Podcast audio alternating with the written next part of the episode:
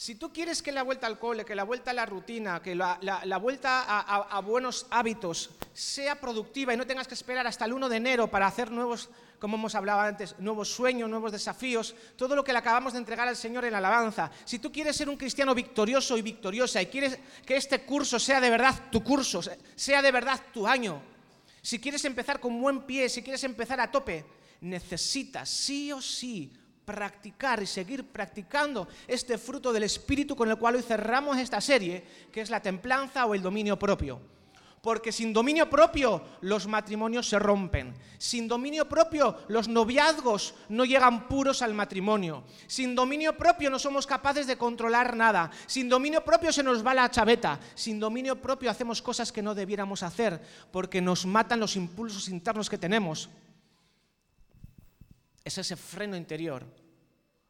Como el coche, ¿tú te imaginas ir, conduciendo un vehículo y que se, se rompan los frenos? Tú puedes tener un pedazo de vehículo con un motor impresionante, con mucha potencia, pero, ay amigo, como no funcione el pedal y como no tenga frenos el coche, da igual toda la potencia que tenga. Aquí hay un enorme potencial, pero esta iglesia, si no practica el freno interior, por mucha potencia en el espíritu que tengamos, nos vamos a estrellar. Y necesitamos practicar el dominio propio. Amén. Ahora, ¿qué es el dominio propio? Creo que hay una diapositiva anterior que dice que es la capacidad de frenar esos apetitos, esos impulsos, cuidado, que todos tenemos. ¿eh? No solamente los bebés cuando lloran porque quieren la teta de la mamá. No, no, no. Impulsos tenemos todos. Y todos tenemos que aprender a poner freno a ciertos impulsos. Yo sé que el verano a veces eh, es complicadillo, ¿verdad? Y a veces uno se va o empieza el verano con una talla y vuelve del verano con otra. ¿Sí o no? ¿Por qué? Porque no somos capaces a veces de poner freno porque en verano se toman muchos más helados, se come un poco diferente, hacemos esto, lo otro. Si teníamos un buen hábito de hacer ejercicio, de repente le damos un parón y nos permitimos ciertas licencias, comemos de más, hacemos ejercicio de menos. Y si nos relajamos con los frenos, cuidado, se nota hasta en lo más sencillo, hasta en lo más simple. Capacidad de frenar los apetitos e impulsos para poder servir al Señor.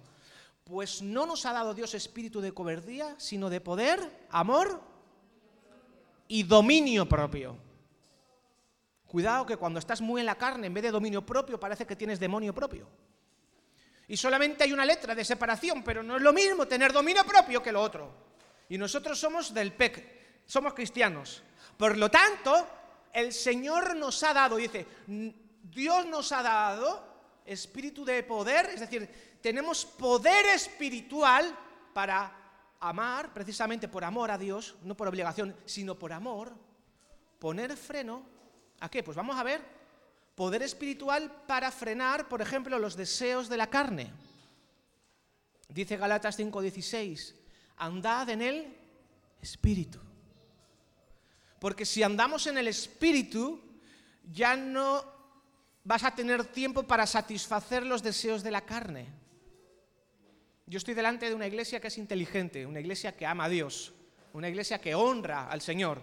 Es una iglesia que sabe que lo mejor que podemos hacer en esta vida es andar en el Espíritu, porque si no andamos en el Espíritu, y como dice todo el capítulo de Romanos 8, andamos en la carne, vamos a cosechar los frutos de la carne. Pero si andamos en el Espíritu, como dice Gálatas, vamos a cosechar los frutos del Espíritu. Y uno de los frutos del Espíritu que hemos estado viendo todas estas semanas atrás, desde el principio de verano, amor, gozo, paz, paciencia. Y el último dice, y dominio propio, para cerrar este broche de oro. Porque hermanos, no nos engañemos. Lo que sembramos, segamos. Y si no practicamos el dominio propio, ahora las decisiones de hoy van a marcar el futuro del mañana. Y lo que hoy sembremos vamos a recoger en el futuro. Por eso una parejita de novios que saben frenarse durante el noviado, saben que van a tener un matrimonio sólido y resistente. Porque si son capaces de soportar las tentaciones cuando les, les viene el impulso de hacer lo incorrecto, si han practicado el dominio propio, después el dominio propio va a estar bien fuerte. Pero si no se practica, luego no se recoge. Y en cada área de nuestra vida tenemos que aprender a practicar el dominio propio andar en el Espíritu y no satisfagáis los deseos de la carne. Antes de pasar al siguiente punto, parece que son dos órdenes, andad en el Espíritu y luego y no satisfagáis. En algunas versiones un poquito más actuales directamente pone andad en el Espíritu para que de esa manera no satisfagáis los deseos de la carne.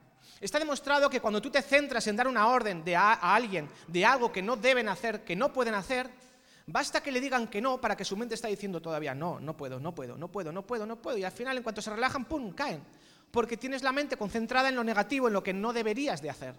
Pero si en lugar de centrarte en lo negativo, en lo que se supone que no debes de hacer porque eres cristiano, te centras en lo que sí que puedes hacer, la mente está llena de lo que sí es bueno, ya no te queda más eh, si tú llenas el vaso de agua, ya no cabe más para echar otro líquido.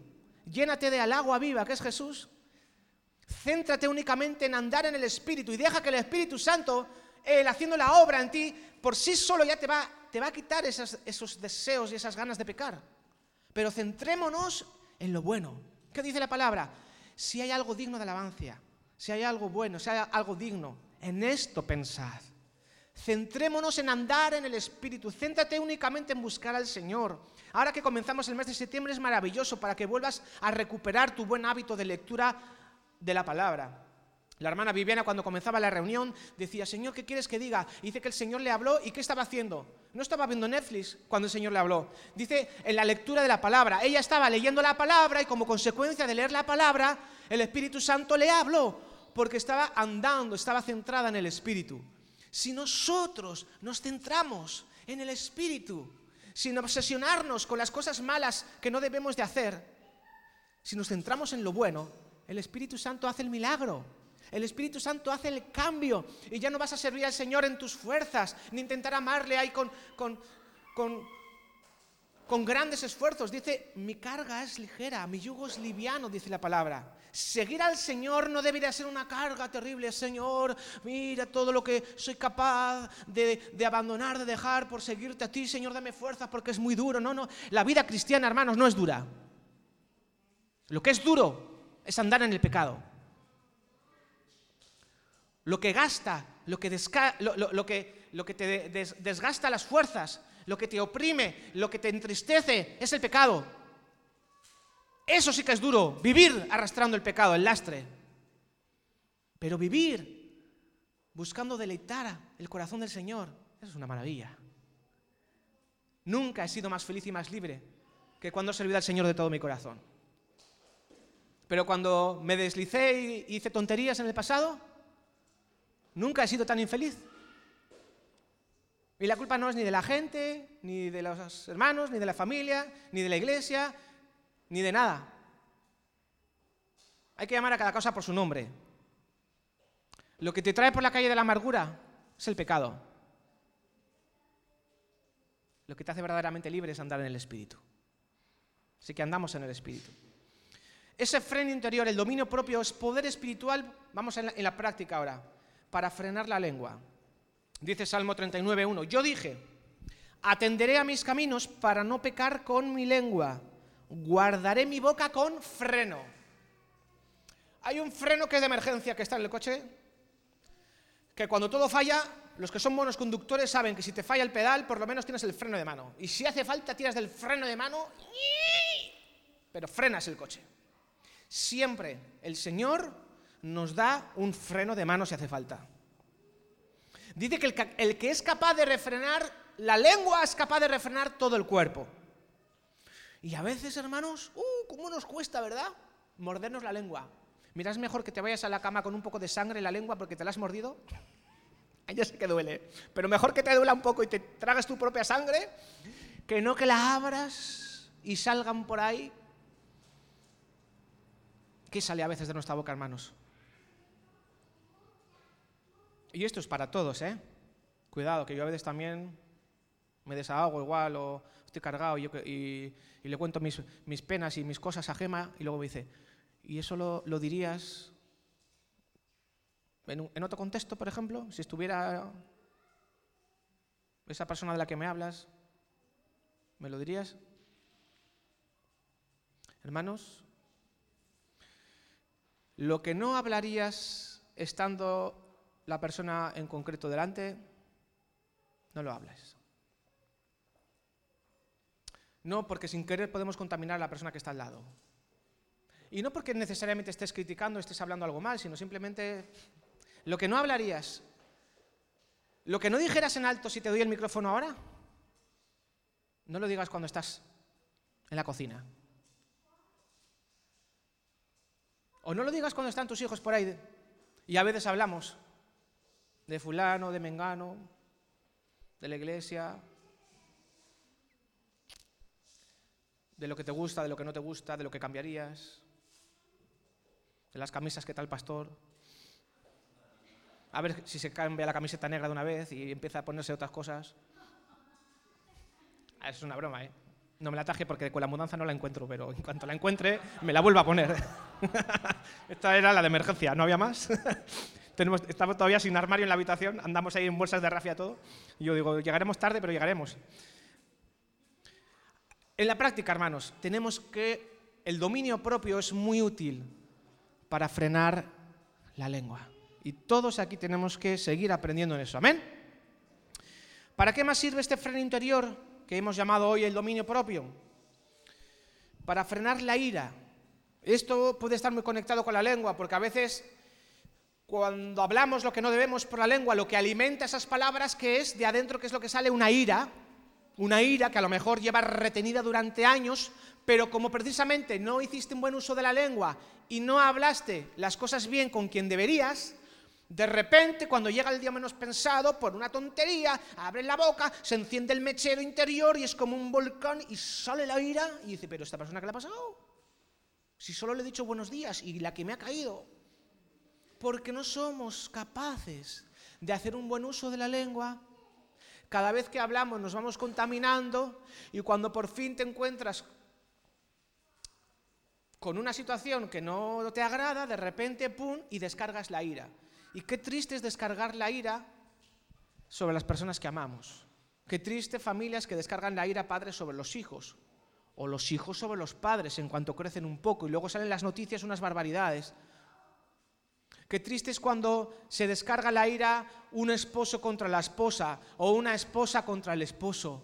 Qué triste es cuando se descarga la ira. Y donde más se descarga la ira no es precisamente con personas desconocidas, porque normalmente con quien retienes a veces el enfado y los malos entendidos y las cosas es con la gente que quieres. Y de repente, ¡pum!, explotó la ira tenemos que usar el dominio propio. Dice, el necio da rienda suelta a toda su ira. Proverbios 29:11. Pero nosotros, los que andamos en el Espíritu, somos capaces, porque Dios está de nuestra parte, y somos capaces de controlar la lengua, y somos capaces de mantener la ira sometida. Y muchas veces para que la ira no crezca, hay que saber hablar a tiempo. Por eso primero es la lengua y después va a frenar la ira. Porque si hacemos un buen uso de la lengua, la ira se mantiene en niveles bajos. Y un poquito de ira, hermanos, no es pecado tampoco. Dice que el mismo Señor Jesús se airó, pero no pecó y entró al templo donde estaban haciendo todos ahí ganadería y tumbó las mesas y, volcó los dineros y lo puso todo y dijo, ¿por qué hacéis de la casa de mi padre una cueva de ladrones? Cuidado, hay momentos para sentirse airados, enfadados, enojados. Esa ira santa de alguna manera. Pero eso es una cosa y lo que estamos aquí hablando es otra. Que explotas en ataques de ira. Y te quedas a gusto diciendo la verdad. Y luego te justificas diciendo, solo he dicho la verdad. Sí, pero la has matado en tu corazón ya. Porque las palabras que han salido de tu boca ya no es... Haz la prueba, coge una pasta dentrífica, el botecito este de la pasta de dientes, que suele venir con un taponcito arriba, ¿sí? Y le aprietas y sale el líquido, ¿sí? Sale lo que es la pasta de dientes. Pues tú intenta después de estrujarla y que salga, intenta meterla dentro del tubo, a ver si puedes. Haz la prueba. La aprietas y cuando ya ha salido, Luego no va a decir, ay, perdón, perdón, perdón, no quería decir eso. No quería decir eso, pues intenta meter a la pasta de dientes y métela dentro del tubo, a ver si puedes. Así sucede con las palabras que salen de nuestra boca. Una vez salidas de nuestra boca, hieren, hacen daño y luego quién es el guapo que las vuelve a meter adentro. Por eso antes de hablar, dominio propio, templanza, serénate. Esto lo diría el domingo en el culto con el micrófono del pastor. Pues ahora me callo. Mm. Amén. Uy, ya no oigo tantos amenes como al principio, ¿eh? En la alabanza hoy escuchaba más amenes, ¿eh? Estoy metiendo un poquito el dedo en el ojo, pero en el ojo bueno, ¿eh? No en el malo. El malo te lo dejo, en el bueno. Seguimos. Freno interior, poder espiritual para frenar los impulsos físicos. Dice 1 Corintios 6, todas las cosas me están permitidas. Lícito es eso, permitido. Todas las cosas me son lícitas. ¿Te suena este versículo? Todas las cosas me están permitidas. Dice, pero no todas me convienen. ¿eh? Todas las cosas me están permitidas. Dice, pero yo no me dejaré dominar por ninguna. Los viernes en Munguía hay un hombre que vende plantas y él todos los días, eso me lo ha dicho él. Primero lo vi y luego me lo dijo y me lo confirmó. A veces me viene a comprar pipas de calabaza para calmar. Porque se bebe el tío cada día mínimo una botella de dos litros de Coca-Cola. ¿Le está permitido tomar Coca-Cola? Pues claro que sí, todos tomamos Coca-Cola de vez en cuando. ¿Qué hace? Nada de malo. Pepsi, o lo que quieras. No quiero hacer. Cola. Refresco de cola. Perdón, para que nadie me diga nada, que se está grabando. Refresco de cola, ¿vale? No hago publicidad de ninguna marca en concreto. Refresco de cola. Cualquier refresco azucarado con gas. Pero tú crees que es bueno para él. Él, él me ha llegado a confesar: no, no, no lo puedo dejar. Estoy adicto a la Coca-Cola. Quita la Coca-Cola y pon cualquier cosa. Dice, no me dejaré dominar por ninguna. Y ahora dice el versículo, los alimentos son para el estómago y el estómago para los alimentos. Lo que hemos dicho antes, cuidado, porque a veces nos, entra el bajón de azúcar o nos entra el bajoncillo anímico o cuando estás así un poquito, muchas veces no sustituimos la oración por la comida, seamos sinceros. Cuando a veces nos entra la ansiedad, ¿qué hacemos?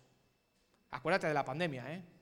Uy, en la pandemia yo vi niños en el parque que estaban así y cuando se acabó la pandemia estaban potolos, potolos. Porque ante la ansiedad, ¿cómo hemos reaccionado muchos? Zampando más de lo de debido. ¿Me está permitido comer? Claro que sí, si no comemos nos morimos. Pero si comes demasiado, aumentas de talla 20. Y no que el Señor tenga nada contra los que están un poquito para allá. Pero si eso es por falta de dominio propio, ahí sí tenemos un problema, porque nosotros somos cristianos y por lo tanto tenemos el Espíritu Santo y el Espíritu además dice que hace morada en nuestro cuerpo. Por lo tanto vamos a, darle, y algunos dicen, no, yo es que le quiero dar una morada amplia y espaciosa, para que el Espíritu Santo pueda ir por el pasillo, por todas las habitaciones, con balcón, con esto, con lo otro, tiene sótano, despensa, sí, sí, lo que tú quieras. Acuérdate que ese Espíritu no necesita un templo demasiado grande. Lo que necesita es un corazón bien dispuesto.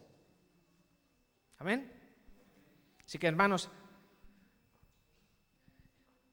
no esperes hasta el 1 de enero para decir voy a andar todos los días, voy a cuidar mi alimentación, voy a descansar mejor, voy a hacer un poquito de ejercicio. Aprovecha esta oportunidad que te da el Señor. Septiembre es un buen mes.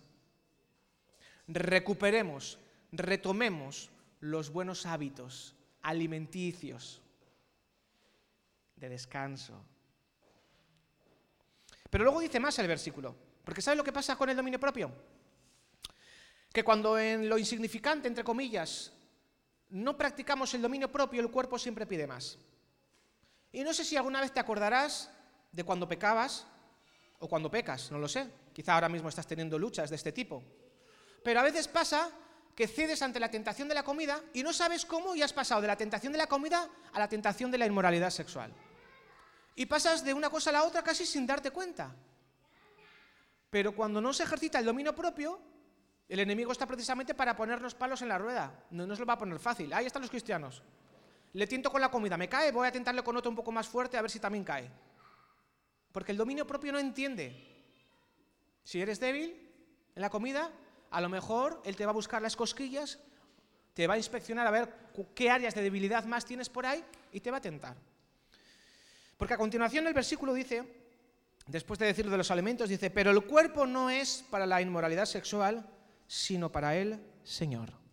Por lo tanto, hermanos, tenemos necesidad de practicar el dominio propio. Y se puede, y no solamente se puede, sino se debe mantener, porque a través del dominio propio es que aunque en un momento dado te, te apetece hacer algo que te gustaría hacer, pero que tú sabes que es pecado y que te va a hacer mal, quizá no ahora mismo en este instante, porque somos del momento, pero sí en el futuro, dices, no lo voy a hacer. ¿Por qué? Y puedo decidir no hacerlo. El Señor le dijo a Can, ¿por qué se ve tu rostro tan decaído? Y le dice, cuidado, Acán, el pecado está a la puerta, ¿eh? está al acecho. Y Dios le dice a Acán, pero tú puedes dominarlo si quieres. Si no quieres, si no quieres eres libre para pecar, perdón, libre no, esclavo para pecar. Porque el que practica el pecado es, no te engañes, esclavo del pecado. Esa gente moderna que va por ahí diciendo, no, yo soy libre para hacer lo que me dé la gana, sí. ¿Tú eres esclavo para hacer lo que te da la gana? ¿Tú eres esclavo para hacer lo que otros quieren que hagas? Si fueras verdaderamente libre, podrías elegir entre hacerlo o no hacerlo.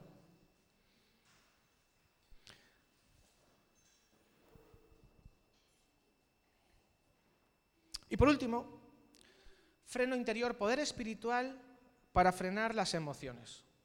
¿A qué me refiero con esto? Porque las emociones no son malas, ¿eh? cuidado. Estamos hablando cuando únicamente nos dejamos guiar por las emociones y nos entran sentimientos, algo así como de, no sé si te suena, como de envidia, ¿no? Dice la palabra, he aprendido a contentarme, dice, sé vivir humildemente y sé tener abundancia. Y luego dice, todo lo puedo en Cristo que me fortalece. No sé si a ti también te pasa o solo me pasa a mí, a veces, alguna vez lo he comentado también, que a veces precisamente porque somos cristianos, a veces nos entra el pequeño engaño o gran engaño de pensar que precisamente por, ser buenos cristianos y por seguir a Jesús, a veces como que, mm, como que nos perdemos algo. Sí, sobre todo cuando eres jovencito es como que dices, jo, es que, sí, yo voy a la iglesia y tal, jo, pero es que si me lo tomo en serio, si me bautizo, entonces ¿qué quiere decir? Que ya no... Y a veces como que sentimos cierta envidia de los que no son cristianos, porque ellos viven como les da la gana y aparentemente les va bien, y aparentemente no hay consecuencias, y parece que todo les va bien, y es más, incluso si les va mejor que a mí, jolín. Y yo estoy aquí, siendo fiel a la iglesia, soy fiel en mis diezmos, soy fiel en mis ofrendas, y, yo ando siempre justico, y, otros que pasan de Dios incluso juran y maldicen y les va mejor que a mí.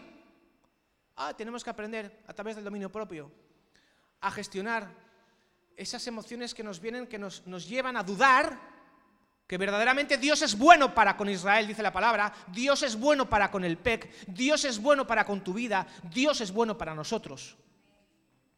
Dice el Salmo 73, versículo 1. Ahí no tenéis los versículos, solo las citas. Escríbelas si quieres o sacan una foto al pantallazo. Dice, ciertamente, ¿por qué dice ciertamente cuando dice Jesús, de cierto, de cierto, os digo? Cuando quiere hacer énfasis, dice, ciertamente, es bueno Dios para con Israel. Y yo muchas veces necesito recordarme, David, ciertamente Dios es muy bueno contigo. Es muy bueno con la iglesia. Es muy bueno con cada uno de nosotros y enseguida lo vamos a recordar.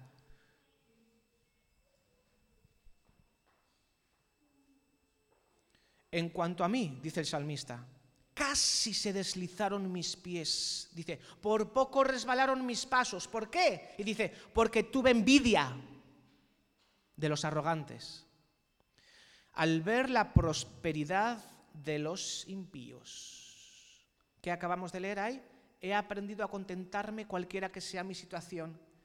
Sé vivir humildemente y sé vivir en abundancia. Y cuando nos toca vivir humildemente, no nos ha venido muchas veces, ¿eh? Cuando vas a recoger a los niños al colegio y ves pasar los coches de los compañeros y dices, madre mía, yo en la vida voy a tener un coche así. Y tú sabes que nuestra morada está en los cielos, que somos cristianos, que lo tenemos todo asegurado, pero en el momento, en el día a día, a veces nos entra un poquito de envidia o no. O solo me pasa a mí. Igual solo me pasa a mí, ¿eh? Tengo que ir a hacer un ayuno a retirarme de nuevo para volver bien. Solo me pasa a mí esto. Digo los coches porque a mí me encantan los coches, pero cualquier otra cosa.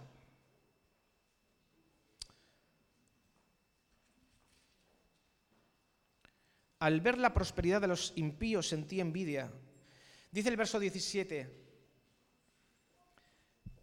hasta que al entrar en el santuario de Dios comprendí el fin de ellos. Y cuando realmente comprendes que los que no tienen a Jesús, aunque puedan tener otras muchas cosas buenas, y no necesariamente malas, ¿eh? porque tener bienes materiales no es malo, para nada, pero, pero los que no tienen a Jesús, aunque sean los más felices del mundo, entre comillas, si, es que se puede ser feliz, entendiendo felicidad como cosas temporales que, que te dan placer momentánea, ¿vale? Ponle así.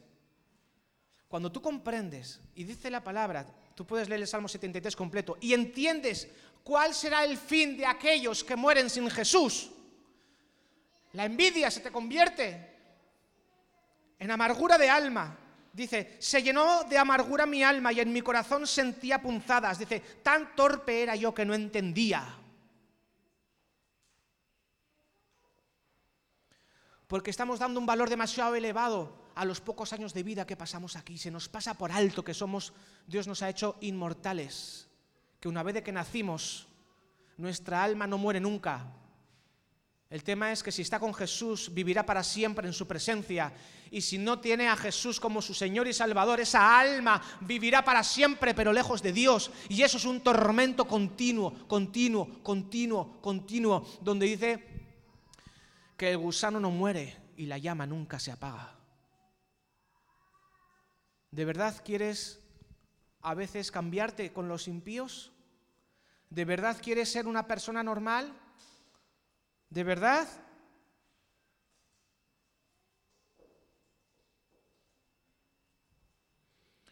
Me has guiado según tu consejo y después, dice el versículo 24, me recibirás en gloria. ¡Wow! Eh, el Señor Jesús nos va a recibir en gloria. Como ha recibido a Johnny, nos va a recibir a nosotros. Y los que antes nos predecedieron y nos están esperando para la gran fiesta del Cordero, nos está esperando el amado de nuestras almas. El poco tiempo que nos quede de vivir aquí no la vamos a pasar mirando a los demás, mirando lo que tienen y lo que no tienen. Vamos a estar mirando a Jesús y cuando les miremos que sea de compasión para predicarles el Evangelio. Porque si tenemos a Cristo, lo tenemos todo. Pero como no le tengamos o lo perdamos o lo dejemos perder, entonces lo perdemos todo. Y no estamos aquí ya para jugar. Me encanta este versículo y me recuerda una canción que antes de, pasar a la Santa Cena, prepara tu corazón. Dice, ¿a quién tengo yo en los cielos sino a ti?